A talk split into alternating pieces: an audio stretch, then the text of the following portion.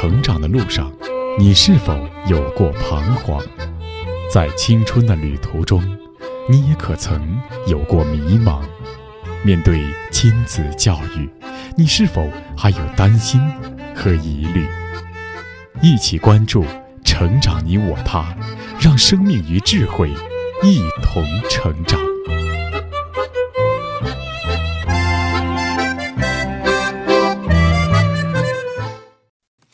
愿生命与智慧一同成长。海内外的各位听友，大家好，欢迎来到《成长你我他》，我是您的朋友钟庆。听众朋友，在古代中国，知识分子一般来说都特别讲究修身养性、陶冶品格。比如，中国画最经常表现的题材松、竹、梅，被称为岁寒三友。也有人推崇梅、兰、竹、菊四君子。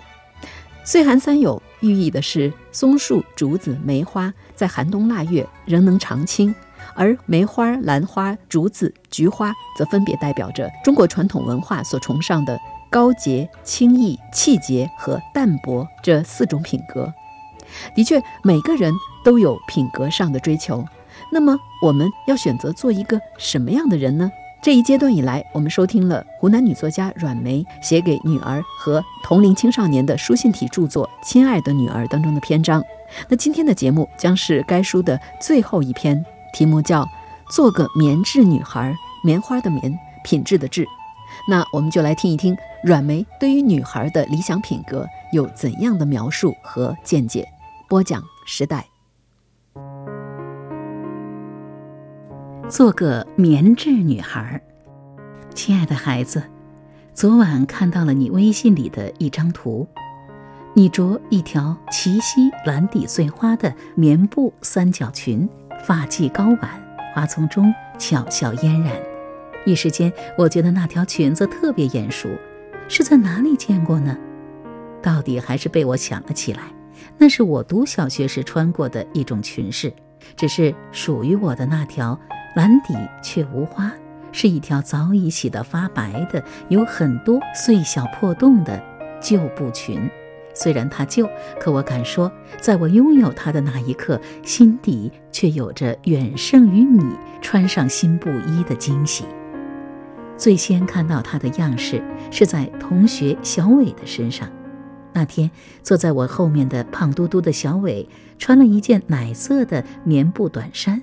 腰上就套了这么一条纯蓝的棉布三角裙，白帆布做的网鞋正好配着这身新衣，不能不说是诱惑哟。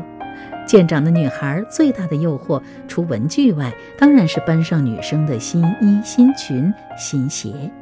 我想那时至少班上的每个女生都是羡慕小伟的。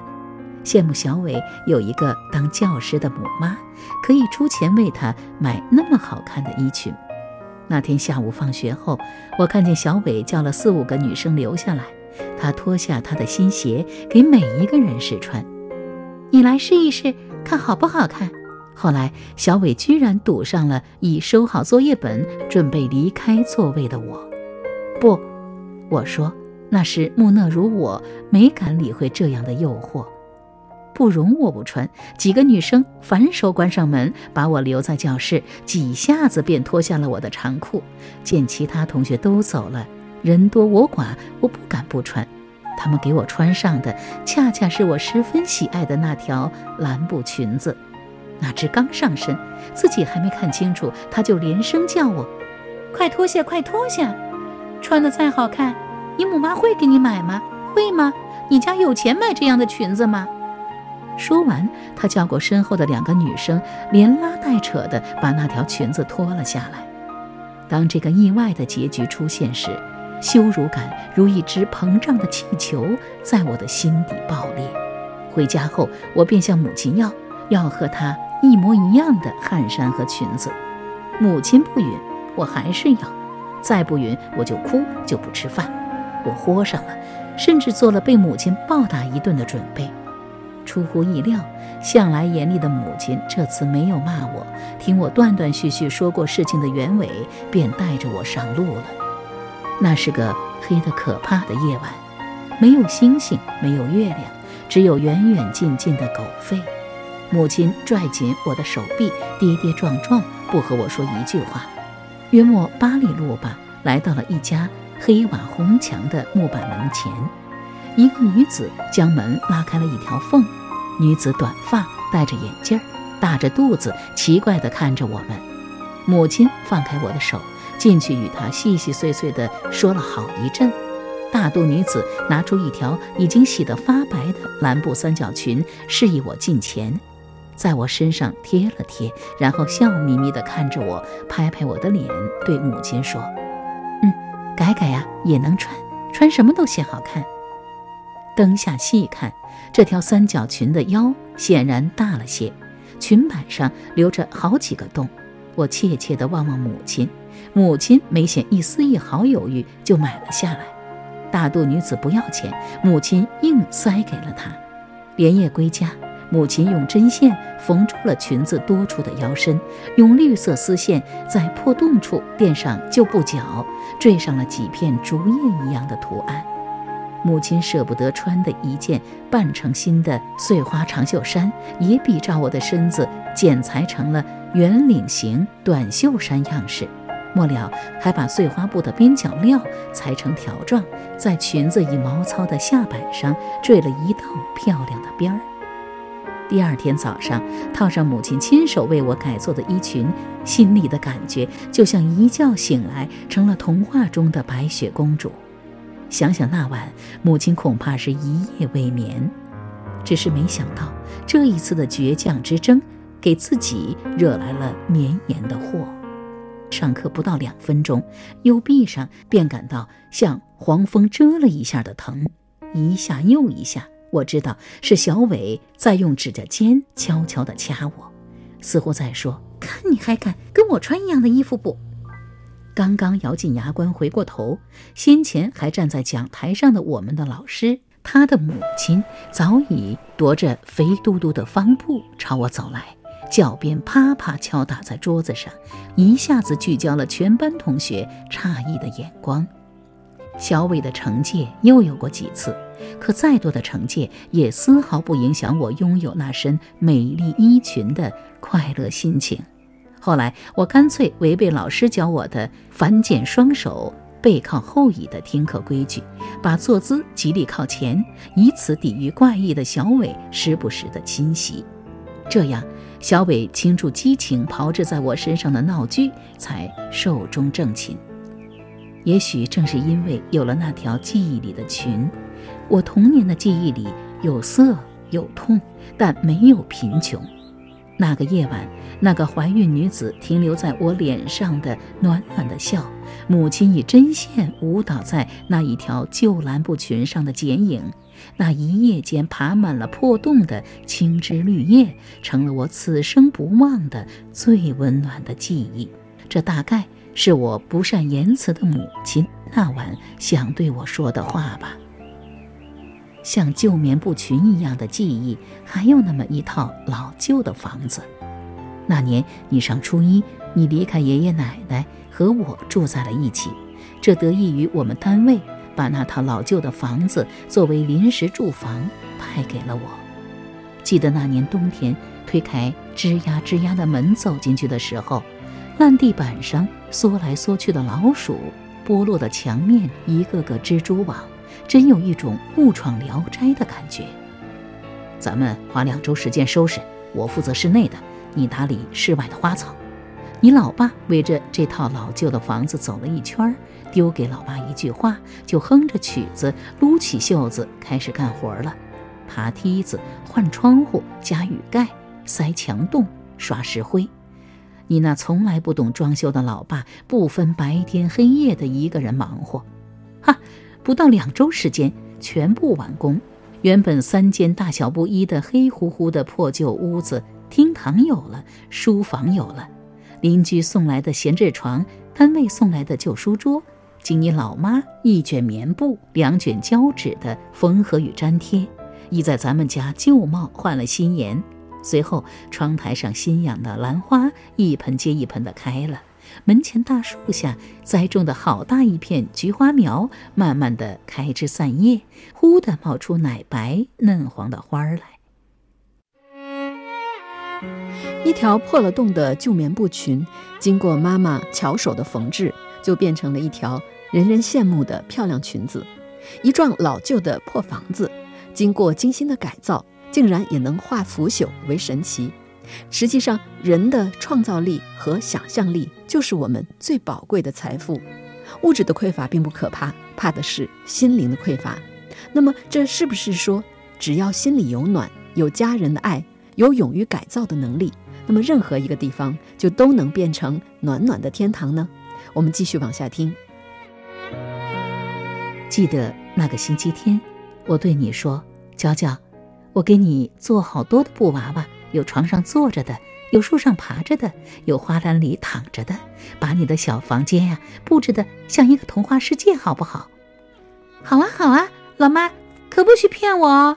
放学回家的你欢快地叫道：“老妈不骗你，老妈不仅做好了十多个大小不等的棉布娃娃，连你贸然从校园带回家的小林同学，我也一并收纳进屋，且一收就是半年。”半年的时间，小林和你像两只欢乐的小鸟，早飞出，晚归巢。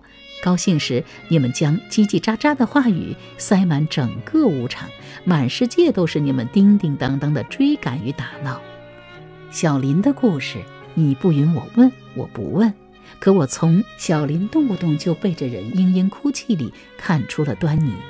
巧的是，还听到了街坊邻居的传闻：小林一岁半。早与父母离异，自此以后，小小年纪在城里的母亲顾不上他，小镇上已婚的父亲同样顾不上他。最后，小林被父母安排在年迈的爷爷奶奶家生活。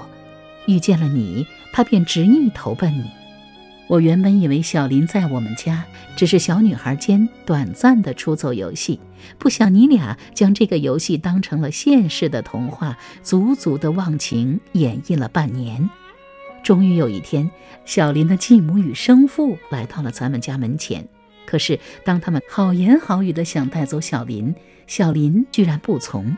那一次，小林不开房门，不停的哭，愠怒的父亲，温柔的继母。劝了又劝，最后还是小林的继母随了其夫怅然离去。离去之前，小林的继母与父亲从卧室到客房，再到户外，细细地打量了一遍我们的居家环境，终究是没想通，小林居然愿意生活在我们这样的一个陋室里。小林的生父早已为小林备好了一间公主屋，比你破旧的居室不知强多少倍的公主屋呢。可是没有办法，无论怎么劝，小林就是不出屋。之后，小林随了生母去，但是小林走在独居的母亲个性十足的新家里，似乎也没有我们想象中的欣喜。从小林一次次的来信中，他一直在说舍不得，真的，他舍不得，舍不得你房间里的那些破洞，墙上的破洞是你俩找来田间的稻草一起塞的。舍不得那些枫叶，突出墙面的红枫叶是你们一枚枚粘贴的，还有很多的舍不得，舍不得推窗就能看到的那些老树，舍不得田园里那些瓜果蔬菜。天气晴好的日子，我们仨把一张小四方桌架在田园旁，有时候你和小林写字，有时候你和小林画画，还有的时候我们仨就这样待着。听着小鸟，看周边世界里每天不同的自然风景，而我呢，看一眼你们，我虔诚的心便对上苍的厚赐充满了不尽的感激。如何不感激呢？无论如何，有了这个可以容纳一家四口栖息的居所，我们总算有了一个真正意义上的家。在这个家里，我可以在工作之余的每一个黄昏，早早地做好饭菜，在通往你们的学校的那条小路上散步，然后牵你们的手一起回家吃饭、阅读、安眠。是的，是家。我已确定，它就是我们曾经最幸福的家呢。家是什么，孩子？我想，不论豪华与清贫。首先，它应是一个安身立命、天伦有享之所。儿时的你有父母可以依靠，壮年的我有儿女可以绕膝，虽与富贵一词不沾一点边，但你和我却感受到了家的温暖。其次，家是一个由自我走向社会的通道。白天，你们从这个家里走出，在属于你的校园玩乐、读书，在读书中明理明德，在玩乐中如一棵开花的芝麻树，慢慢拔节长高。夜晚，我们同在一片灯火下，桌子两边，你做作业，我伴着你陌生阅读我喜欢的文字，画我所阅的画。我于静寂里苦读，于苦读里思考。你知道的。后来，正是在这个家里面，喜欢坐在你对面的我，开始将思想的碎片化为文字，开始提笔著书。最后，家还是一间修身自省的思想草堂。在外面的世界里，我们疲惫了可以回来，我们受伤了可以回来，我们收获了可以回来。只有在家里，才找得到失意过后对自己的宽容。那么，他人高楼大厦，他人家财充盈，与我们何用？我们何必羡慕他的吸睛？若是温暖的，一便无贵贱；若是喜爱的，哪怕是没有产权的临时家，一样是心心念念的家。做女孩，做个什么样的女孩呢？亲爱的孩子，就做一个棉质女孩吧。棉质女孩，哪怕着旧衣。依然可以巧笑倩兮。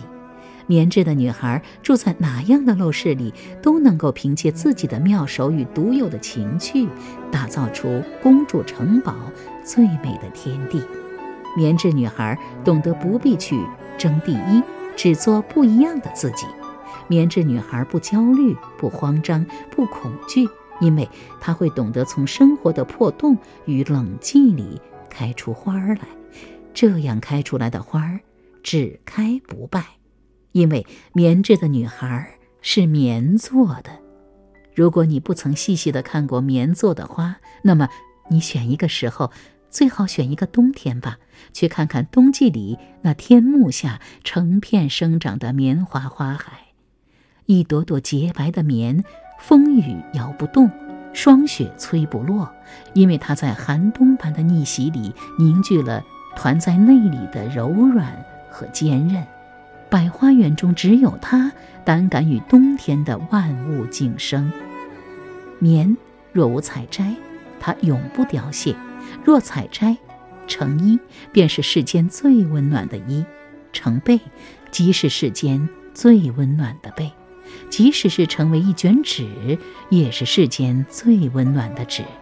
这样的纸如棉一样，团着生命中所有的美好气息，它只绽放给世间最美丽的温暖。不仅如此，棉质女孩是懂得爱的女孩，哪怕连整个世界都睡着了，她也时刻提示自己，让爱好好的醒着。她的爱会像棉花一样温暖。亲爱的孩子，棉质的女孩。会是个娴静内敛的女孩，她不娇娇，不做作，不凌弱，不夺目。她不需要像春天里的花朵，在大地上写下五彩六色的雄心壮志。她的誓言只团在心底，在从容的忙碌里与安静的守望中，棉质女孩就让那属于自己的一个个如月光般皎洁、温润的梦成真。你的母亲，就像作者阮梅所说，棉质女孩就是像棉花一样温暖、安静、柔软、坚韧。其实，所有的母亲也曾是花季少女，所有的母亲也都经历成长的疼痛。当母亲用一颗满怀爱和温柔的心给女儿分享自己的思考和感受的时候，那就是为女儿捧出的一份宝贵的生命礼物。对于《亲爱的女儿》这本书，儿童文学作家金波有这样的评论：他说，这是一部有思想深度和浓郁诗意的好作品。阮梅把一个人成长中的怯弱。委屈、忧伤、焦虑，甚至死亡等必须面对的沉重话题，用清浅的语言给予了深刻的阐述，引导青少年正确面对，这是一部有力量的书。好了，各位听友，阮梅所著的书《亲爱的女儿》到今天就全部播讲完了。感谢作者阮梅，同时也感谢各位听友的收听，再会。